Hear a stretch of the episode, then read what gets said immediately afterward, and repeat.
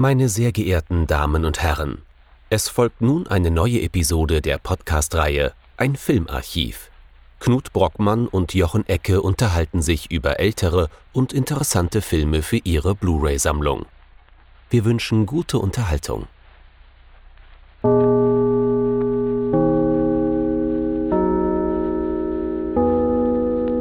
Hallo Knut. Hallo Jochen und hallo liebe Zuhörerinnen und Zuhörer zu einer neuen Folge unseres Filmarchivs.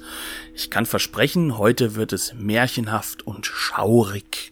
Was haben wir uns denn angeschaut, Jochen? Wir haben uns angeschaut Laurin von Robert Siegel aus dem Jahr 1989. Also für unsere Verhältnisse eigentlich ein taufrischer Film.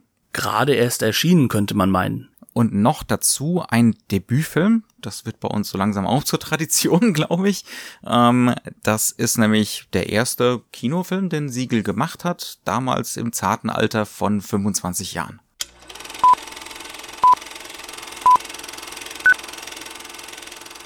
Schon wieder ein Debütfilm und dieses Mal auch noch ein deutscher. Worum geht es eigentlich in Laurin? Laurin ist elf Jahre alt und sie wächst um die Jahrhundertwende des letzten Jahrhunderts, also so um 1900 rum. Ich glaube, der Film spezifiziert das sogar. Ich glaube, es ist 1902 in einem kleinen Dorf auf. Der Film behauptet, dass das kleine Dorf äh, sich an der Nordsee befindet, glaube ich. Äh, darüber müssen wir uns, glaube ich, gleich noch mal ein bisschen ausgiebiger unterhalten. Ihr Vater ist Seemann, ihre Mutter und die Großmutter sind zu Hause, sie ziehen die Tochter auf, der Vater ist immer wieder monatelang weg und genau so eine Phase steht zu Beginn des Films wieder an. Die Mutter begleitet den Vater zum Hafen äh, und äh, verabschiedet sich für bestimmt ein halbes Jahr von ihm und begibt sich dann, es wird schon dunkel, auf den Heimweg und da begegnet sie einer auf einer Brücke einer vermummten Gestalt, die gerade dabei ist, wohl die Leiche eines Jungen zu entsorgen, von der Brücke zu werfen. Es ereignet sich dann auch noch ein tragischer Unfall und die Mutter kommt, kommt ums Leben. Sie wird nicht ermordet, aber sie fällt von der Brücke.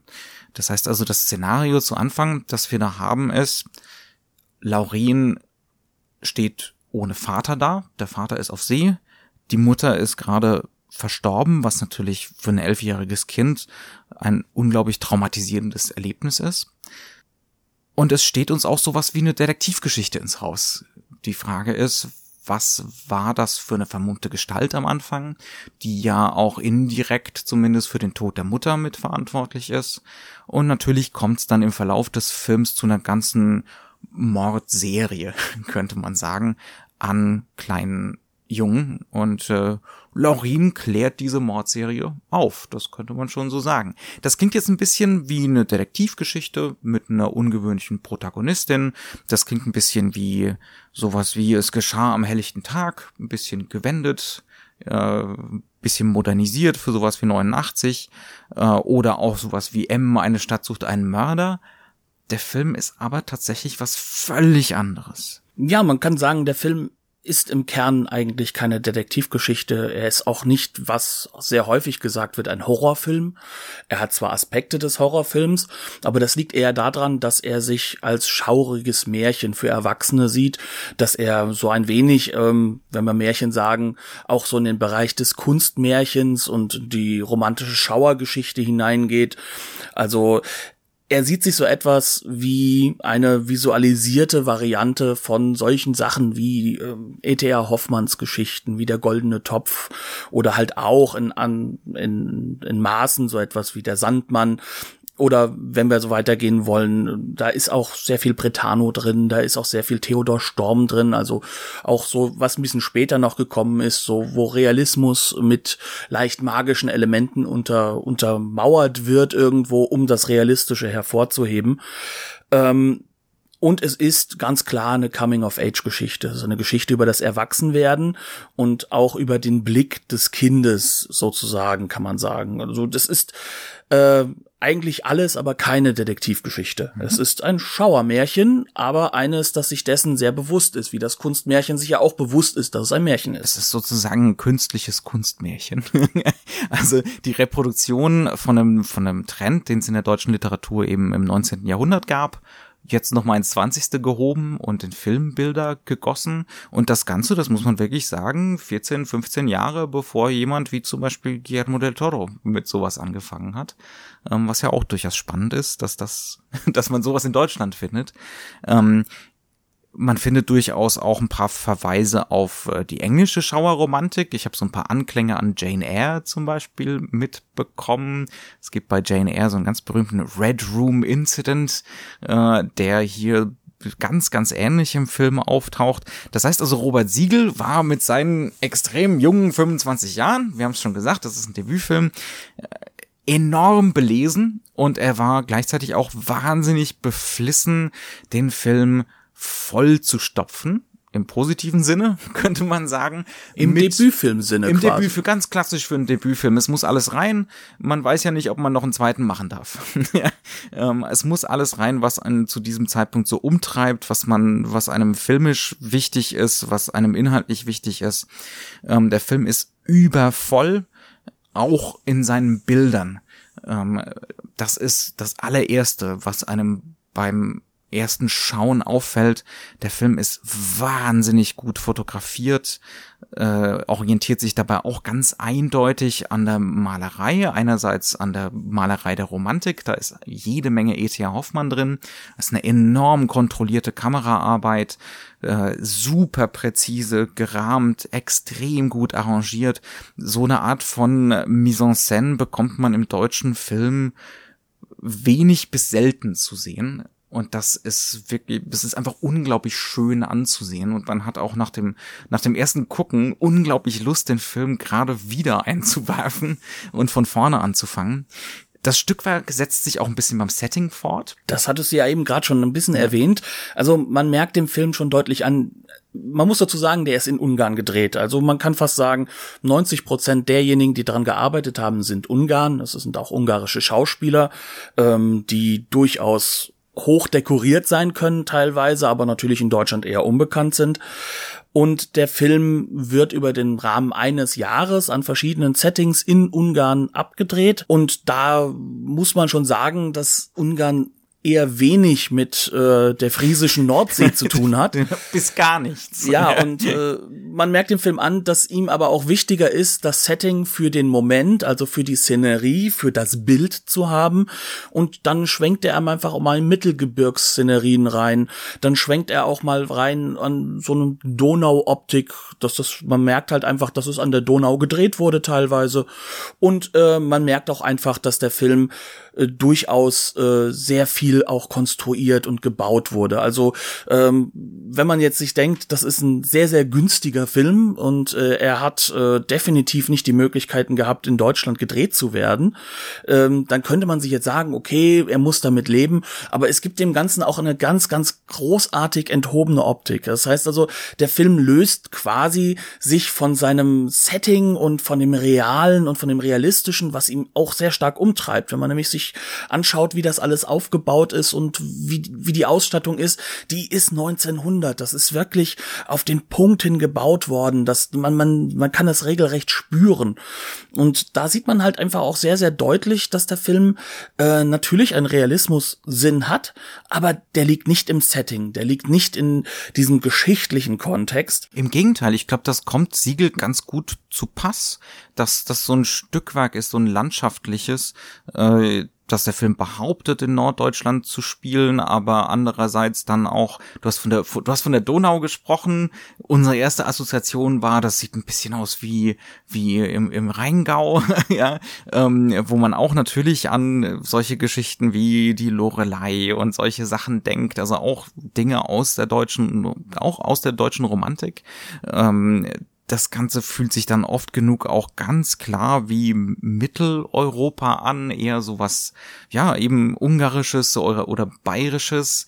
Ähm, also da, das, das fühlt sich tatsächlich, kommt man bei sowas an wie äh, alles an der deutschen Romantik, was Spaß macht oder was spannend ist, zusammengetragen. Also es gibt da Spukschlösser, es gibt Schlossruinen, es gibt äh, das geheimnisvolle, neblige Gebirge, es gibt die, Flusslandschaft ähm, mit, mit dem ganzen Blattwerk drumherum, das den Blick verstellt, wo man nicht genau sehen kann, wer kommt in der Ferne und solche Sachen. Äh, Im Prinzip ist es ein Best-of und ich glaube, Siegel will das. Das ist unbedingt unbedingt, was der Film sein soll, alles zusammenzutragen, was es da so äh, an Schauerromantik im Deutschen eigentlich gibt. Ich würde behaupten, dass es dem Film wirklich gar nicht um diesen Aspekt geht, eine Geschichte zu erzählen, sondern er versucht im Endeffekt das Geschichtenerzählen zu erfassen. Und das ist halt auch das, was mich unglaublich erstaunt hat. Weil wenn man sich mal vorstellt, also mit 25 war ich nicht so weit,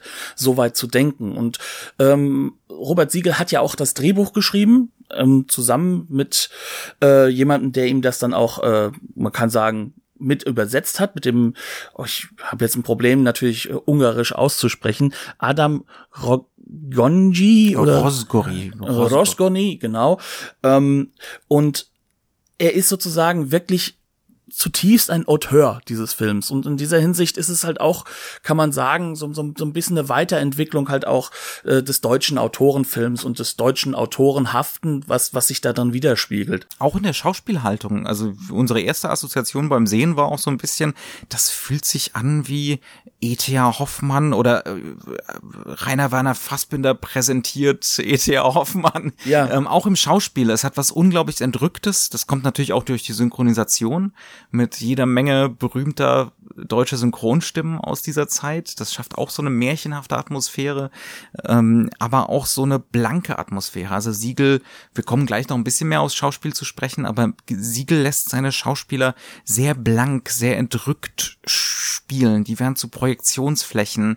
Ähm, das hat was ungemein Künstliches, was, was, was sich sehr nach Actiontheater anfühlt, sehr nach Fassbinder. Und was es ja auch irgendwo sein muss, weil meine erste Assoziation, nachdem ich den Film fertig gesehen hatte, war es, ah, da hat jemand ähm, sich definitiv von Sigmund Freud äh, den Essay über das Unheimliche angesch äh, angeschaut und sehr genau gelesen.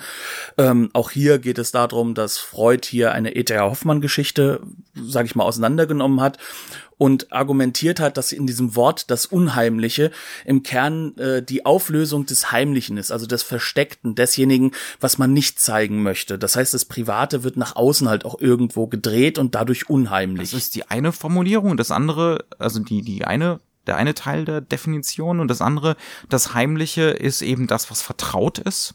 Genau. Ähm, und das, das Vertraute kann unheimlich werden, indem man nur einen halben Schritt nach links macht. Also ähm, einfach nur, man muss nur drüber nachdenken, wie sehr die eigene Wohnung, das eigene Haus beispielsweise bei Nacht menschenleer unheimlich werden kann. Ja, und das ist halt eben genau dieser Aspekt, der für Freud sehr wichtig war, weil es natürlich eine psychologische äh, Situation ist, dass wir sozusagen, dass das, was heimlich ist, ist nicht nur das Unterdrückte, und da sind wir ja bei Freud pur, ne, Unterdrückung das, das des eigenen, das, das, das, das ist ja sozusagen eines seiner zentralen Themen, sondern es ist aber auch dasjenige, in dem wir uns wiederfinden und in dem wir keine Ängste haben.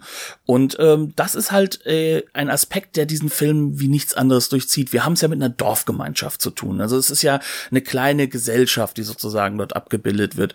Und natürlich, ähm, zum einen versteckt man nach außen hin Dinge, die einem intern sehr wichtig sind und die auch zu einem gehören, die einen aber auch verletzlich machen. Auf der anderen Seite ist es aber auch immer wieder die Suche danach, das halt auch beim anderen aufzuwühlen und auseinanderzunehmen. Und ähm, dabei entstehen auch sehr viele Unterdrücktheiten, die sich gerade auch eben in dem Mörder und in dieser Mordsfigur wiederfinden, die dann sich nach außen hin in etwas Unheimlichen äußern. Und da sind wir genau bei diesem Schauerartigen, was nicht wirklich Horror ist, sondern wirklich im Märchenhaften und gerade in diesem Kunstmärchenhaften sich wiederfindet. Diese Elemente, wo die Angst äh, dadurch entsteht, dass wir etwas auch an uns wiedererkennen. Lass uns doch vielleicht einfach mal zum Beispiel über die Eingangssequenz sprechen, wie wir in diese Dorfgemeinschaft eingeführt werden, weil die unglaublich ist. Die ersten zehn Minuten des Films sind wirklich der absolute Wahnsinn.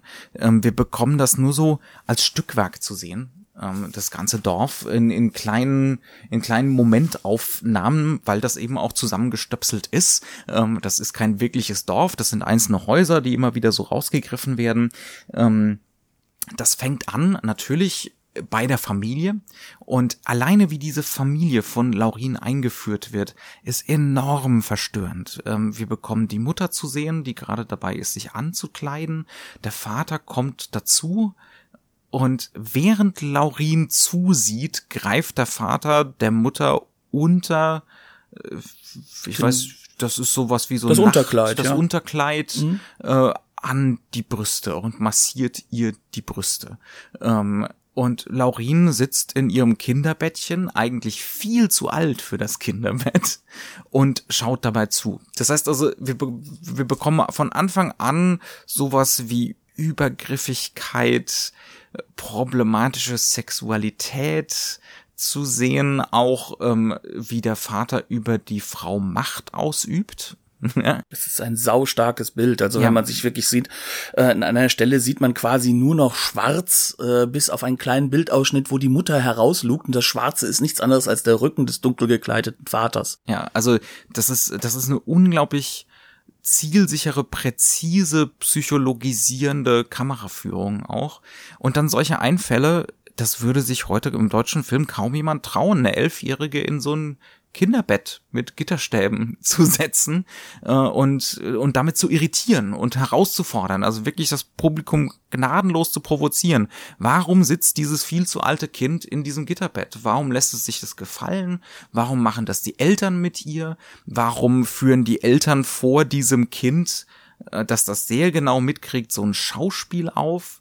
Und so weiter und so fort. Und das setzt sich dann fort mit inzestuösen Motiven. Ähm, der Vater sagt auf Wiedersehen zu seiner eigenen Mutter, zur Großmutter im Garten. Der Großmutter geht's offensichtlich so schlecht, dass sie interessante Dinge raucht, die sie dann auch gleich versteckt äh, vor den anderen Familienmitgliedern.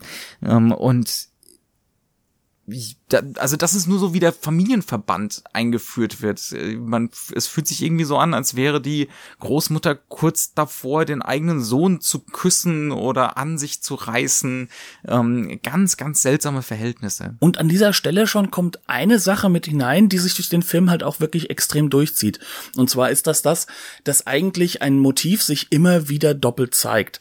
Das heißt also, wir haben hier am Anfang erst diese Szene mit der eigenen Frau, mit der Ehefrau und danach haben wir sozusagen diese Doppelung hin zu der Großmutter beziehungsweise Mutter in diesem Falle, ähm, die ganz, ganz ähnlich agiert, als ob er aber nicht er wäre, sondern sein eigener Vater.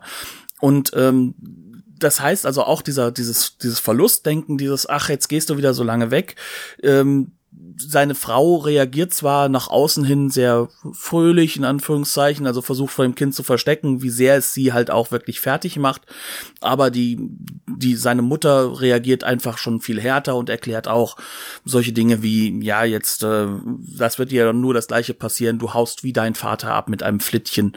Und ähm, da haben wir schon wieder zwei Dinge, die miteinander einhergehen. Wir haben sozusagen eine Vermengung von zwei Charakteren. Wir haben den Vater und den Sohn in einem. Ähm, das sind so Aspekte, mit denen der Film die ganze Zeit und konstant spielt und die er uns immer wieder vorführt. Es ist auch enorm, wie sehr der Film diese weibliche Perspektive einnimmt. Also dieses, dieses, diese Angst vor dem Verlassenwerden, die einen genau solche Übergriffe ertragen lässt, beispielsweise, die einen auch die Gewalt ertragen lässt. Es ist von Anfang an klar, dass dieser Vater eine problematische Figur ist, aber das ist subtil. Das ist nicht einfach so, die Figur wird eingeführt, strong first impressions, äh, ich hau meine Familie, sondern es sind Seltsamkeiten und es sind dann so einzelne Motive, die da so reingesprenkselt werden. Auch übrigens ein Fassbinder-Zitat, glaube ich, die leere Schaukel im Garten, die geisterhaft schaukelt und damit so das Ende der Kindheit eigentlich schon vorwegnimmt. Da sitzt kein Kind drauf. Und wenn, äh, wenn Laurin später auf der Schaukel sitzen wird, dann traurig und in sich gewandt und definitiv nicht in der Laune, um wirklich zu schaukeln.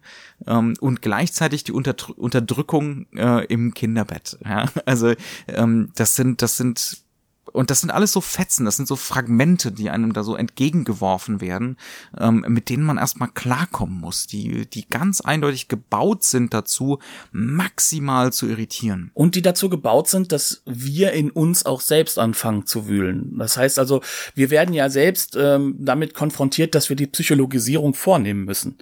Das ist etwas, was diesen Film unglaublich auszeichnet, dass er zwar im externen, im visuellen eine sehr, sehr starke Psychologisierung vornimmt, aber da kommen wir im Endeffekt wieder zu diesem Schauspielertum. Das Schauspielertum äh, ist so, kann man schon sagen, theaterhaft, so sehr ähm, enthoben dessen, was realistisches Schauspiel ist, dass wir da an dieser Stelle sagen müssen, ja, ähm, wir müssen uns sozusagen das zusammenarbeiten aus den verschiedenen symbolhaften Fetzen des Schauspiels, dessen, was drumherum ist und allem, um da hineinzufinden. Das heißt, wir haben jetzt schon so ein bisschen einen Eindruck, es geht definitiv um Geschlechterverhältnisse hier, ähm, die, die uns in dieser Dorfgemeinschaft aufgezeigt werden.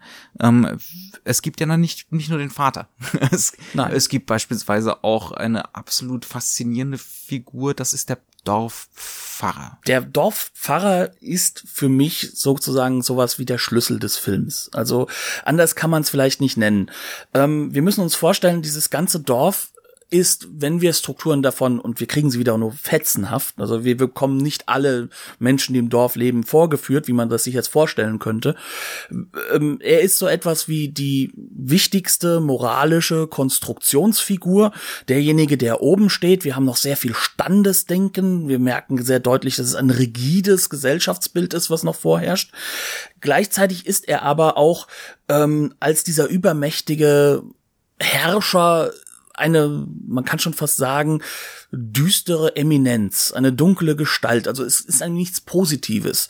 Ähm, es gibt eine Szene, wo er mir sehr, sehr stark das erste Mal klar geworden ist, wie, wie, wie schlimm der eigentlich ist, als ähm, der Vater von dem ersten Kind, was verschwunden ist, seinen Sohn sucht, Laurin anspricht und dieser Pfarrer nebendran steht und von seinem versucht benevolenten Blick des Herrschers herab auf sein Subject, nämlich Laurin, plötzlich in einem wutverzerrtes Monstrum sich wandelt und den wegjagt in einem vollen Wutanfall und rassistischem Geblöke. Das sind, das sind eindeutig Sinti und Roma. Ja. Und dann wird der, wird der volle Antiziganismus ausgepackt. Also das ist so das erste Mal, wo man mit ihm zusammenkommt.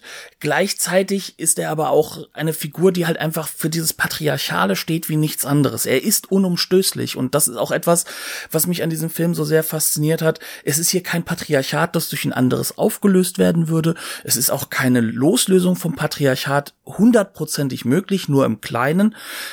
Dieser Mann steht als Fels in, für alles, was in diesem Dorf im Anführungszeichen schief läuft, weil wir müssen in, bei diesem Film leider fast alles spoilern, was spoilerbar ist. Um es vernünftig kommt, drüber reden zu können. Ja, und es ist im Endeffekt, das sage ich auch ganz ehrlich, nicht das Zentrale an dem Film herauszufinden, wer was ist oder sich dann aufzuregen, sondern das Zentrale an diesem Film ist es, sich mit ihm psychologisch auseinanderzusetzen.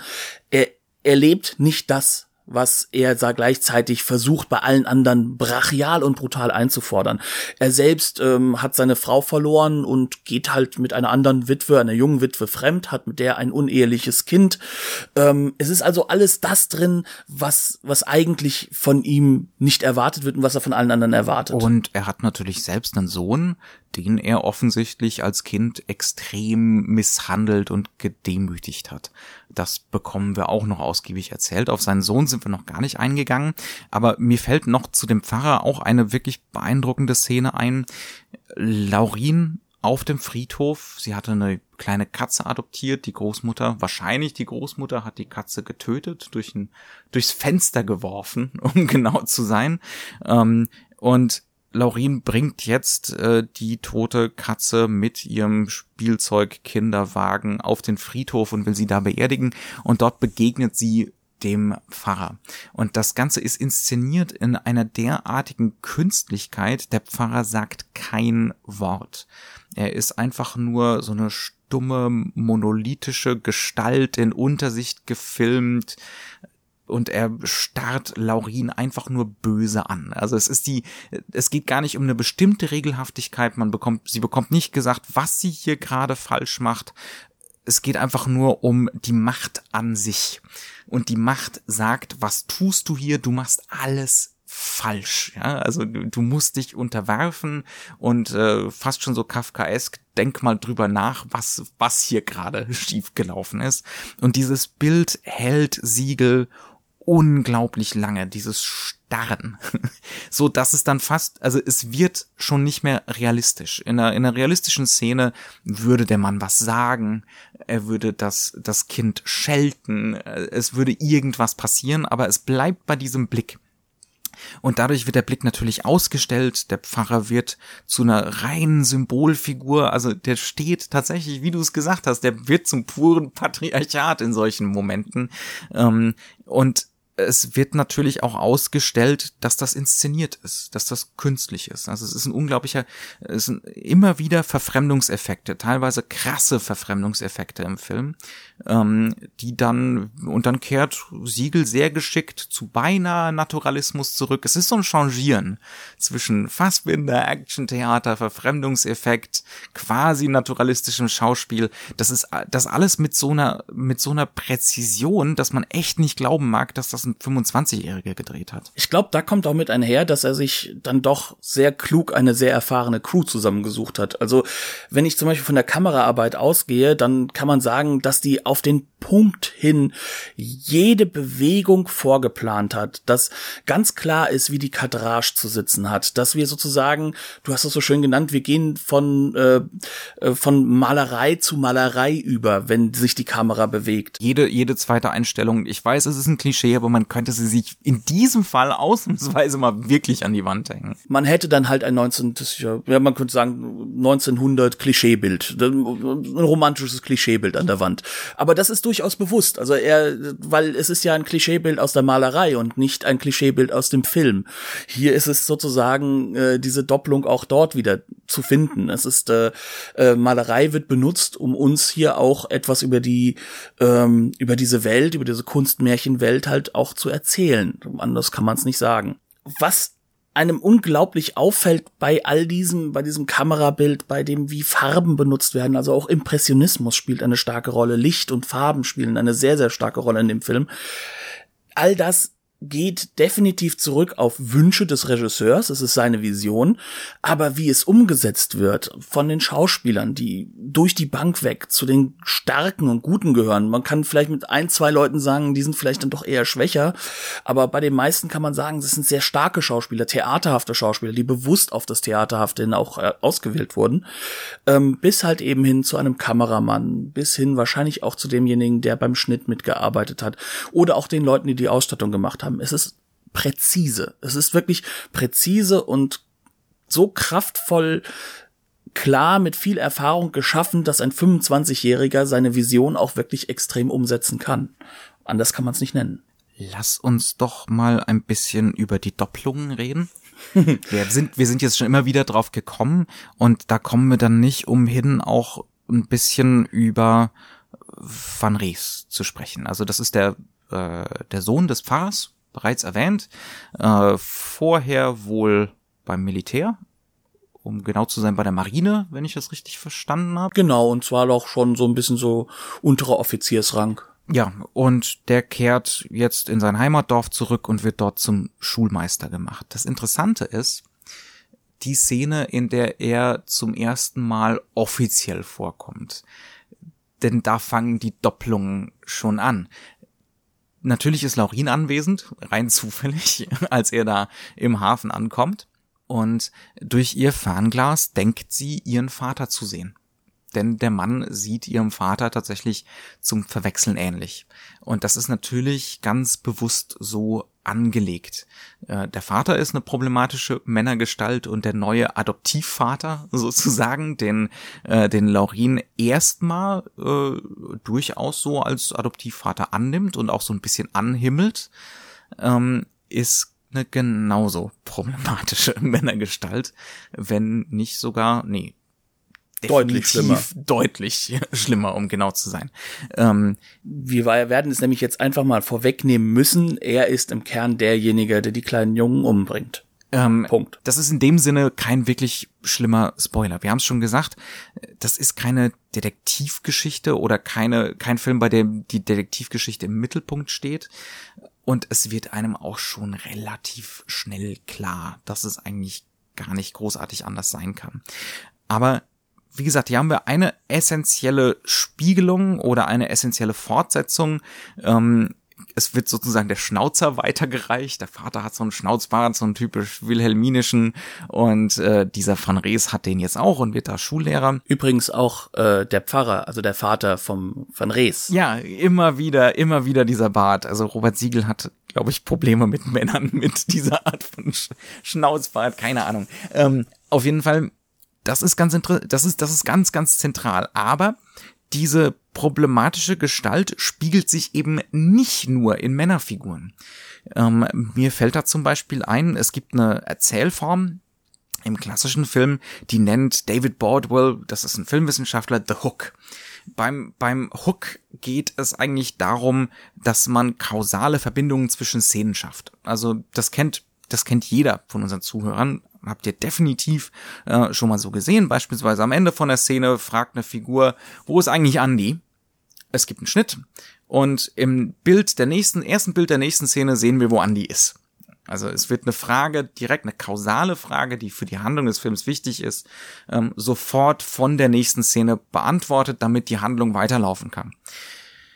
Laurin oder Siegel benutzt in Laurin auch Hooks ohne Ende. Aber diese Hooks sind meistens nicht da, um kausale Zusammenhänge zu schaffen, sondern assoziative und eben diese Doppelungen voranzutreiben. Beispielsweise ist es so, dass wir immer wieder Laurins Albträume zu sehen bekommen, immer wieder schlimme Sequenzen, die ganz klar in ihrer Subjektivität verortet sind.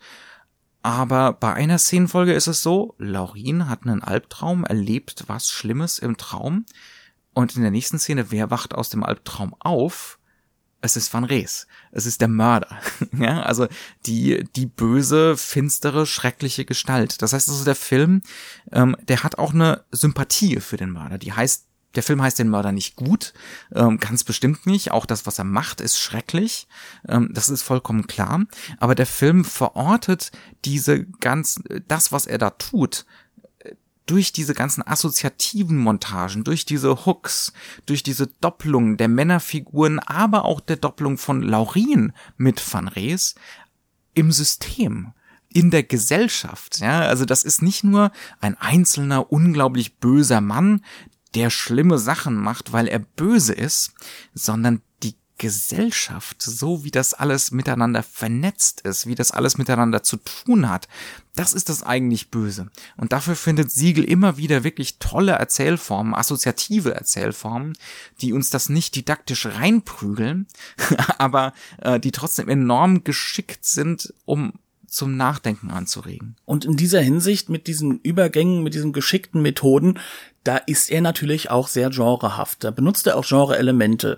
Also die Kamera kann auch mal etwas von einem Horrorfilm haben, indem sie Dinge versteckt oder gerade außerhalb des Kamerabilds hält, die wir jetzt sehen wollen. Sie deckt auf der anderen Seite, wie im Detektivfilm, aber auch häufiger Dinge auf, die nicht sehen, gesehen werden sollen. Sie ist aber auch gleichzeitig zumeist gebunden an Laurin, also an die Hauptfigur, die ähm, offiziell ja nicht nur Albträume hat, sondern es wird ja so ein bisschen wie Visionen dargestellt. Es wird so ein bisschen wie Voraussicht oder was Übernatürliches dargestellt. Aber was der Film eben nicht macht, ist das sozusagen als, als Vision oder Voraussicht zu halten, sondern er benutzt es halt sozusagen wirklich filmisch. Sprich, also eigentlich hat nicht sie Vision, sondern der Film. Der Film, ja, genau. Und also das zweite Gesicht, das ist die Filmform eigentlich. Ja. Genau, und das ist genau dieses Element, mit dem wir sozusagen sagen können, es ist genrehaft, dadurch ist es auch für uns greifbarer. Das muss man einfach auch ganz ehrlich sagen. Zugänglicher, es macht, ja. Es ist sehr viel zugänglicher. Gleichzeitig aber eben ist dieser Verfremdungseffekt trotzdem genau an dieser Stelle da, weil das Genrehafte eben dieses Assoziative übernimmt. Und ähm, das ist enorm clever. Es ist enorm mitreißend. Also gerade wenn man den Film das erste Mal gesehen hat und dann sich zum zweiten Mal anschaut, dann merkt man auch dann erst richtig, wie gut der Film ist. Ja, also wie sich da die Wiederholungen häufen, äh, wie sehr alle Figuren einander Doppelgänger sind eigentlich, äh, wie eine Hoffmannsche äh, Motivik übrigens. Ja, und die glaube ich auch, ich habe, ich kann mich nicht mehr hundertprozentig erinnern, aber die ist glaube ich gewollt. Also gerade dieses E.T.A. Hoffmann Element des Doppelgängers ist ja. Äh, ganz, ganz bewusst zitiert und ganz, ganz bewusst da wiederholt und in eine neue Form gebracht. Also ist es ja auch Theodor Storm, den, den er auch erwähnt, also ist auch sehr stark drin. Und äh, es sind auch mit Sicherheit Kunstmärchen von Hans Christian Andersen mit drin. Ja, wird ja, steht ja auch auf dem Grabstein. Die, ne, also ja. Laurin heißt ja Andersen mit Nachnamen und die Mutter hat den Familien. Ist die geborene Storm. Die ist die ja. geborene Storm. Äh, das sind ein, das sind die wenigen Momente, wo der Film jetzt mäßig subtil ist. Ja, und das, mal so. Ja, ja und ähm, da muss man halt wirklich äh, an den Punkt kommen, an den wir ähm, für uns auch festlegen müssen, ist das jetzt irgendwie ein Kunstfilm, ist es kein Kunstfilm und wir denken, er changiert eigentlich eher dann doch Richtung einem künstlerischen Unterhaltungskino, wie ein Kunstmärchen im ja, Leben. Was eine unglaubliche Qualität ist, weil das eine, also, weil es in dieser handwerklichen, inszenatorischen Souveränität eine ausgesprochene Seltenheit im deutschen Kino ist. Ja die vielleicht auch 1989 nur möglich war in dieser Kombination mit äh, den unglaublich routinierten ungarischen Handwerkern und Künstlern. Ähm, das ist kein komplett deutscher Film, das kann man nicht anders sagen. Nein, das, das ist mindestens mal eine Co-Produktion, wenn nicht sogar ein ungarischer Film mit einem deutschen Drehbuch und einem deutschen Regisseur. Also wenn man sich den Abspann ein anguckt, kann man sich des Eindrucks nicht erwehren. Aber das ist eine unglaubliche Seltenheit. Ähm, beim ersten Gucken hat der Film sich für mich ein bisschen angefühlt wie der typische Debütfilm. Wir haben schon ein bisschen drüber geredet. Unglaublich voll. Und ich hatte so das Gefühl, das ist wahnsinnig faszinierend zu gucken und sagenhaft unterhaltsam, aber gleichzeitig vielleicht verliert er so ein bisschen Menschlichkeit auf dem Weg weil er alles so zupacken muss. Beim zweiten Mal ist das Gefühl erstaunlicherweise genau andersrum gewesen.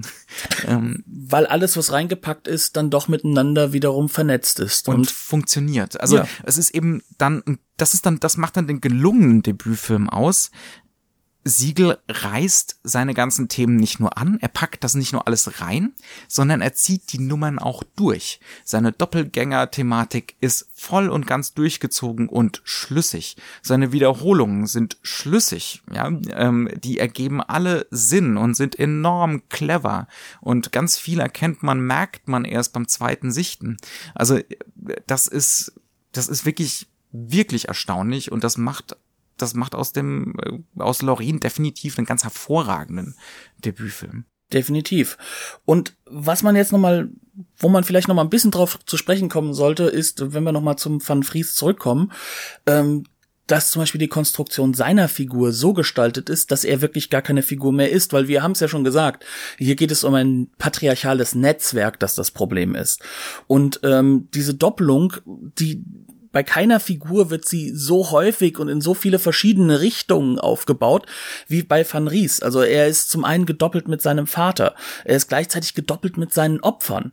Also es ist definitiv ja. so, dass er seine Opfer als junge Varianten, also sich selbst in ihnen sieht. Also ähm, das wird wir, immer wieder impliziert, ja. Also wir wir wir wissen zum Beispiel nicht, äh, handelt er aus einer sexuellen Motivik heraus, handelt er aus einer ähm, vielleicht auch einfach nur äh, ähm, daraus heraus, dass er dass er morden muss oder handelt er aus einer anderen Motivik oder heraus? Oder dass er selbst als Kind misshandelt wurde. Genau, die das, Möglichkeit besteht auch. Das ist alles sozusagen angelegt und was man nur sagen kann ist und das ist auch etwas etwas, was, was Robert Siegel auch als einziges zu dieser Figur auch sehr deutlich sagt.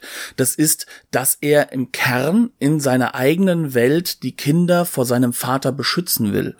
Indem er sie rausreißt aus dem Kontext dieses Dorfes, weil sein Vater ist das Patriarchat. Und ähm, da ist auch diese Doppelung hin, dass er zu seinem Vater wird, um sie vor seinem Vater zu schützen. Gleichzeitig ist er die Vaterfigur für Laurin, weil sich da auch ihre Vatergestalt drin wiederum doppelt. Man kann auch sagen, vielleicht leben sie auch nur das nach. Und ähm, das quasi letzte Opfer, was kommen soll, ist auch dann sein, wie er herausfindet, Halbbruder.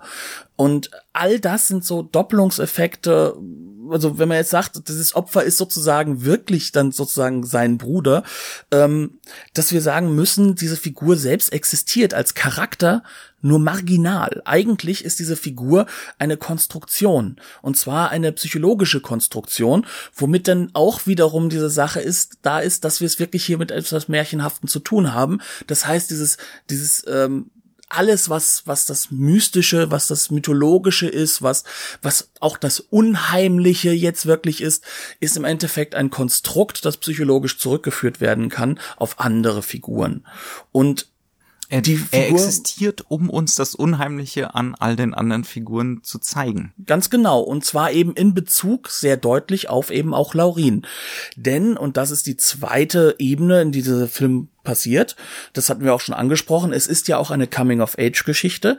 Und jetzt haben wir hier einen 25-jährigen Mann, der mit unglaublich viel, man kann schon sagen, Klarheit, aber auch mit einer sehr, sehr Behutsamkeit, kann man sagen, diesen Wechsel darstellt von dem Mädchen, das von ihrer eigenen Mutter wie ein Kleinkind behandelt wird, ähm, hin zu jemanden, der sich dann ja eher um die Großmutter, also um eine konstant eigentlich sterbende Figur kümmern muss, die also sehr, sehr schnell erwachsen werden muss und dann irgendwo, irgendwie wiederum in dieser Figur vom Mörder, vom Van Fries, ähm, sozusagen auch äh, in eine sexuelle Konnotierung hineingerät. Sprich, also sie ist sozusagen, wenn Van Fries der Vater, äh, ihr Vater sozusagen in dem Moment ist, wird sie auch zu ihrer Mutter. Und wir wissen ja, dass das eine Position ist, in der durch, durch die jedes Kind durchgeht, dass es dann halt den entsprechenden Elternteil äh, auch in einer Form fast schon sexualisiert anhimmelt und das sozusagen der erste Schritt psychologisch ist. Und das wird hier in dem Film so deutlich gemacht, wie sehr dieses Mädchen gefangen ist in diesem rapiden Erwachsenwerden müssen, ähm, dass auch auf, an dieser Stelle man einfach nur sagen muss, Chapeau, davor ziehe ich den kann man schon sagen, äh, Kaiserreichshut, der auch so häufig vorkommt und äh, verneige mich ein wenig. Also das ich glaube, wir haben beide, wir haben beide so diese Entwicklung durchgemacht. Nach dem ersten, nach dem ersten Sichten des Films, ähm, guter Film, sehr unterhaltsam, absolut faszinierend, toll gemacht. Vielleicht ein paar Kinderkrankheiten, weil Debütfilm. Und dann beim zweiten Sichten wird einem immer klarer, was da alles drinsteckt und was da alles am Laufen ist. Umso umso schlimmer ist es eigentlich, dass Robert Siegel diesen Erfolg nicht wiederholen durfte. Also das soll nicht heißen, dass er keine Karriere hatte. Ähm, er ist auch heute noch aktiv, er macht viel Fernsehen, wenn ich das richtig gesehen genau. habe. Ähm, er hatte auch mit sowas wie Lex, The Dark Zone, dann äh, später durchaus Erfolge, auch internationale Erfolge. Aber ein Film mit derartiger Reinheit könnte man sagen. Ein Film, der derart kompromisslos ist, glaube ich, war wahrscheinlich nicht mehr dabei. Den, den, den, den hat die deutsche Film- und Fernsehlandschaft nicht mehr zugelassen. Und das ist wahnsinnig schade. Es ist zutiefst frustrierend und man hat so das Gefühl, äh, wäre er kein deutscher Regisseur, hätte er natürlich einen ganz anderen Film gemacht, weil dieser Film ist so in sich, obwohl er ungarisch eigentlich gedreht ist, mit Ungarn gedreht ist, in, in, seinen, in seinem Drehbuch und in seinem Handlungsartigkeit so zentral deutsch eigentlich, ähm, dass man wirklich behaupten kann, da haben wir uns mal wieder einen kaputt gemacht. Ne? Und das, das Gefühl hat man ja häufiger im deutschen Film. Vielleicht auch deswegen, weil wir vielleicht auch ein bisschen anders aufgewachsen sind und, und vielleicht auch mit dem deutschen Kino nicht so sehr, äh, also dem aktuellen deutschen Film, also dem jetzt lebenden deutschen Film, nicht so sehr äh, tief verankert sind.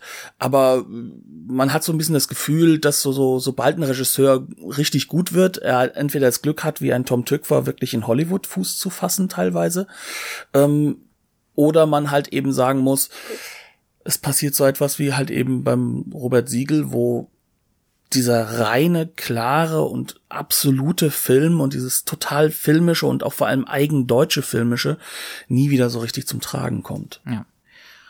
Unterm Strich, ich würde schon sagen, unsere Neuentdeckung des Jahres, oder? Ja, also fantastisch. Also ich, ich hätte den Film auch ohne das Label nicht geguckt. Ähm, wir haben diese Blu-ray wirklich entdeckt, indem wir die, sie, sie uns einfach mal gekauft haben weil es ist der neue Film von Bildstörung, also einem Label, das sich sehr, sehr genau aussucht, welche Filme sie veröffentlichen und die sich mit unglaublicher Detailarbeit reinkämpfen, dann auch wirklich das Bestmögliche aus der Veröffentlichung zu machen, was man machen kann. Das ähm, ist auch hier eindeutig der Fall. Das also fantastisch restauriert ja, also man könnte sich wirklich denken, dieser Film wäre einer der zentralen und archivierten Filme unserer Gesellschaft, aber dem war ja nicht so. Also es ist ja eben nicht so wie bei anderen deutschen Filmen, dass er so ein typischer Archivfilm ist, der von, von jedem Filmmuseum heilig gesprochen wird. Ähm, das ist toll gemacht. Ich habe sehr viel Attraktivität in der Aufmachung gesehen, deswegen mich sehr gefreut, ihn mal reinzugucken und ähm, ich bin sehr dankbar, dass ich mich mal auch da wieder mal vom einfach mal vom Kaufrausch hab ein wenig über übermannen lassen oder vom äh, vom vom will mal reinschauen Effekt. Also es ist die Entdeckung des Jahres für mich persönlich. Ich glaube, bei dir ist es nicht anders. Unterschreibe ich so. Und ähm, dementsprechend kann ich auch nur sagen, wer die Möglichkeit hat, die Blu-ray ist fantastisch gemacht, sie ist wirklich wunderschön, sie ist ähm, mit viel, viel extra Materialien. Robert Siegel hat auch ein kleines Wort selbst geschrieben zu dem Film in dem schönen Booklet. Er hat einen Audiokommentar mit äh, dem, äh, ich weiß nicht, ob er der Restaurator, aber auf jeden Fall mit jemandem von Bildstörung zusammen aufgenommen. Und äh, wir sehen halt einfach von der ersten bis zur letzten Sekunde bei den Extras, dass einfach alles zusammengetragen wurde, was relevant sein könnte. Absolut empfehlenswert also. Ja. Und damit verabschieden wir uns. Sagen Tschüss und auf Wiedersehen und freuen uns darauf, wenn ihr vielleicht zum einen nochmal zurückkommt, euch auch die nächste Folge anhört. Es wird ein definitiv ganz anderer Film, das versprechen wir jetzt schon mal. Und äh, wir freuen uns natürlich, wenn ihr uns auf welche Form auch immer Feedback gibt wenn ihr euch äh, vielleicht für den Film interessiert oder wenn euch dieser Film gar nicht interessiert und ihr sagt, na, ich fand den jetzt mal ganz schrecklich, schreibt es uns. Wir sind auf Facebook, Twitter und Co. aktiv und ähm, gerne hinterlasst auch eine Bewertung bei iTunes, denn das hilft uns auch ein wenig unser Sendungsbewusstsein in Richtung mehr Hörern äh, gerecht zu werden und noch mehr Leute davon hoffentlich zu überzeugen, dass es doch mal Spaß macht, bei uns reinzuhören.